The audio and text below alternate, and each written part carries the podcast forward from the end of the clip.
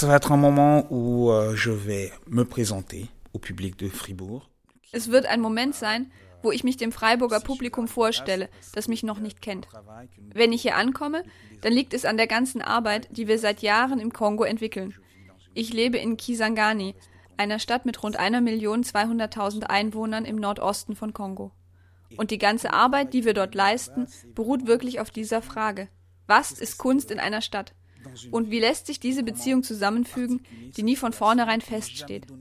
Denn gerade in dem Moment, in dem man glaubt, dass alles von selbst läuft, beginnt alles einzustürzen. Auch bei einem Paar stürzt es ein, wenn man sich nicht bemüht, ständig wach zu bleiben und die Beziehung zu erneuern. Und diese Überlegung, die unsere ganze Arbeit dort leitet, die bringe ich hierher nach Freiburg mit. Und ich möchte sie mit dem Publikum teilen. Wie wir dort die Arbeit angehen, die Fragen, die wir uns stellen, die Lösungen, die wir uns bemühen zu finden. Und schauen, welche Parallelen sich ziehen lassen zwischen dem, was wir dort machen und das Vorhandenseins eines Stadttheaters wie dieses hier in Freiburg.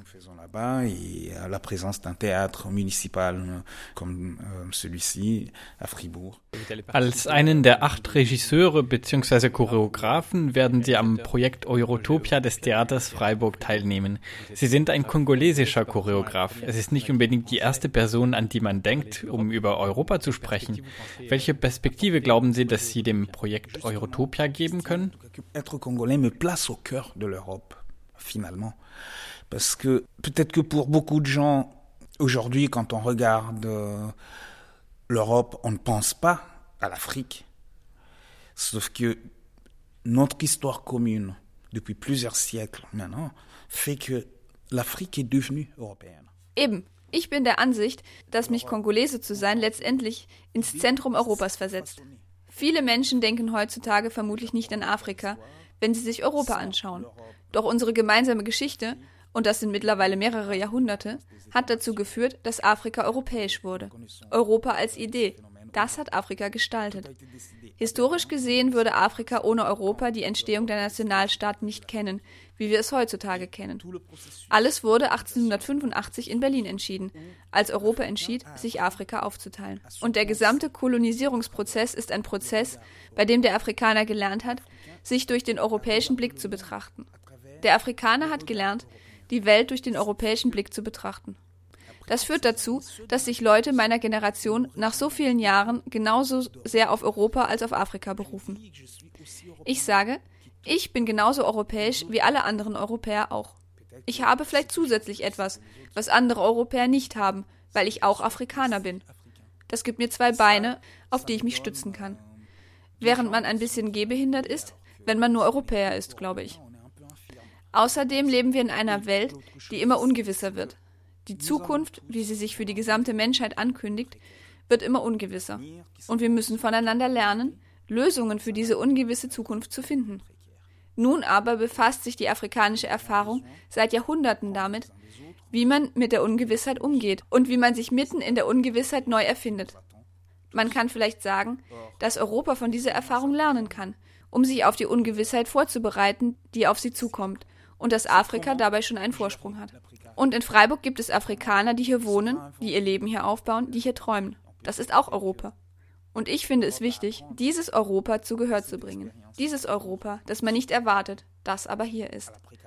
Aus all diesen Gründen glaube ich, ja, ich habe wirklich meinen Platz in der europäischen Utopie. Il y a des Africains qui habitent ici. qui construisent leur vie ici, qui rêvent ici. C'est l'Europe aussi, ça. Et c'est cette Europe-là qui me semble important de faire entendre. Cette Europe qu'on ne soupçonne pas, mais qui est là. Pour toutes ces raisons, j'estime que j'ai vraiment ma place dans l'utopie européenne. In Interviews über Ihr künstlerisches Schaffen sagen Sie oft, dass Sie Geschichten erzählen. Welche Geschichte wollen Sie hier beim Projekt Eurotopia erzählen? Être africain et européen aujourd'hui C'est une question très très vaste. Alors, pour Was es ist, heutzutage Afrikaner und Europäer zu sein.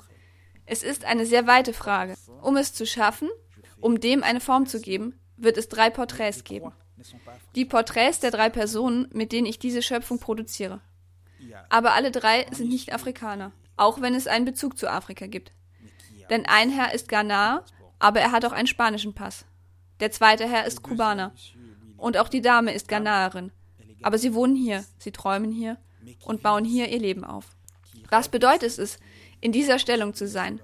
Und eben, in einer Stellung zu sein, in der du dein ganzes Leben hier hast, aber wo dich im Alltag immer etwas auf ein Anderswo verweist, von dem du immer weiter entfernt bist. Man wird dir immer sagen können, aber sie sind doch nicht genau von hier. Und man sagt, was ist es schließlich, heutzutage aus Freiburg zu sein? Und während man nur über Freiburg spricht, spricht man über den Rest Europas, denn das Globale ist immer im Lokalen.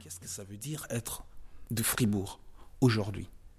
Et en ne parlant que de Fribourg, on parle du reste de l'Europe parce que Dieses Projekt Eurotopia zielt darauf ab, darüber nachzudenken, was Europa ist und was es sein könnte oder sollte. Diese Frage wurde allen Regisseuren oder Choreografen gestellt. Was ist Ihre Antwort, wenn ich Sie frage, was ist Europa? Cet idéal d'ouverture, de brassage, de croisement, ce n'est pas l'Europe telle que je la vis au quotidien. Europa ist dieses Ideal an Offenheit, an Durchmischung, an Kreuzungen. Es ist nicht Europa, so wie ich es tagtäglich erlebe. Aber vielleicht spreche ich hier von dem Europa, das ich mir vorstelle. Dieser Raum der Offenheit, für Kreuzung. Dieser Raum, der lernt, mit sich selbst in Frieden zu leben, weil er den Mut gehabt hat, sich seine Vergangenheit anzuschauen. Und weil er erkannt hat, dass die ganze Welt nach Europa kommt, weil Europa zuvor in alle Welt gefahren ist. Und wie kann man sich nun mit all dem morgen vorstellen? Und wie kann man mit dieser Erkenntnis Lösungen erfinden, die für alle funktionieren?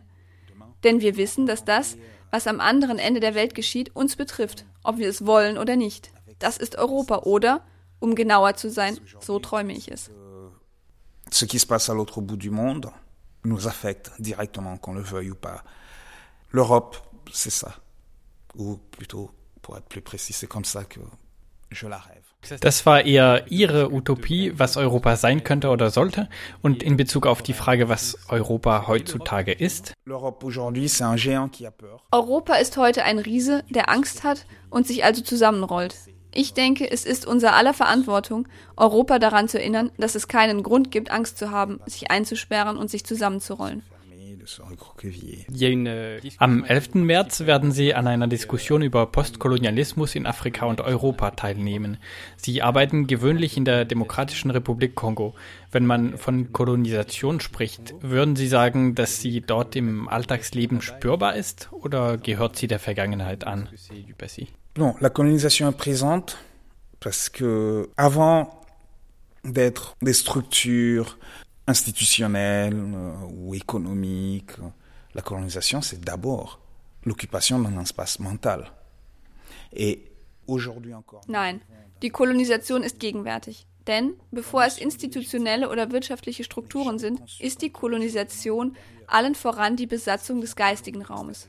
Und wir leben heute noch in Räumen, in denen die Vorstellung von Legitimität nie als etwas begriffen wird, was von innen kommt. Sie kommt immer von außen unseres Staatschefs sind eher damit beschäftigt, den Zuspruch der europäischen oder generell der westlichen Hauptstädte zu erhalten. Es ist ihnen viel wichtiger, als den Zuspruch ihres eigenen Volkes zu erhalten. Das ist eine koloniale Denkweise. Und wenn ich nur auf den Haushalt meines Landes schaue, der Haushalt der Demokratischen Republik Kongo wird zu mehr als 55 Prozent durch ausländische Hilfe finanziert. Das ist ein koloniales System. Und die Tatsache, dass unsere Schulen wenig Platz für unsere eigenen Sprachen bieten. Es ist mir wichtig, meinen Bezug zur französischen Sprache zu verhandeln. Es ist mittlerweile zu meiner Erstsprache geworden. Aber ich finde es schade, dass Französisch zu meiner Erstsprache geworden ist, zu Lasten von den anderen Sprachen, die ich spreche. Warum? Ganz einfach, weil das Schulsystem die kleinen Kinder bestraft, wenn sie in der Schule die Sprache sprechen, die sie mit ihrer Mutter sprechen. Man wird bestraft, wenn man Swahili, Lingala, Kikongo oder Chiluba auf dem Schulhof spricht. Wir sind in einem Kolonialismus eingesperrt und es ist gleichzeitig im Geist, aber auch in den staatlichen Strukturen zu finden. Wenn es darum geht, das gemeinschaftliche Leben zu organisieren, sind wir immer noch in einem kolonialen Staat. Die Herausforderung für künftige Generationen lautet, wie können wir es überwinden? Und wie können wir uns anders definieren als nur durch diesen Blick, der durch fünf Jahrhunderte gemeinsame Geschichte mit Europa aufgebaut wurde? Tout le défi pour euh, les futures générations, c'est comment dépasser cela et comment nous définir autrement que juste par ce regard qui a été construit par 500 ans d'histoire commune avec l'Europe.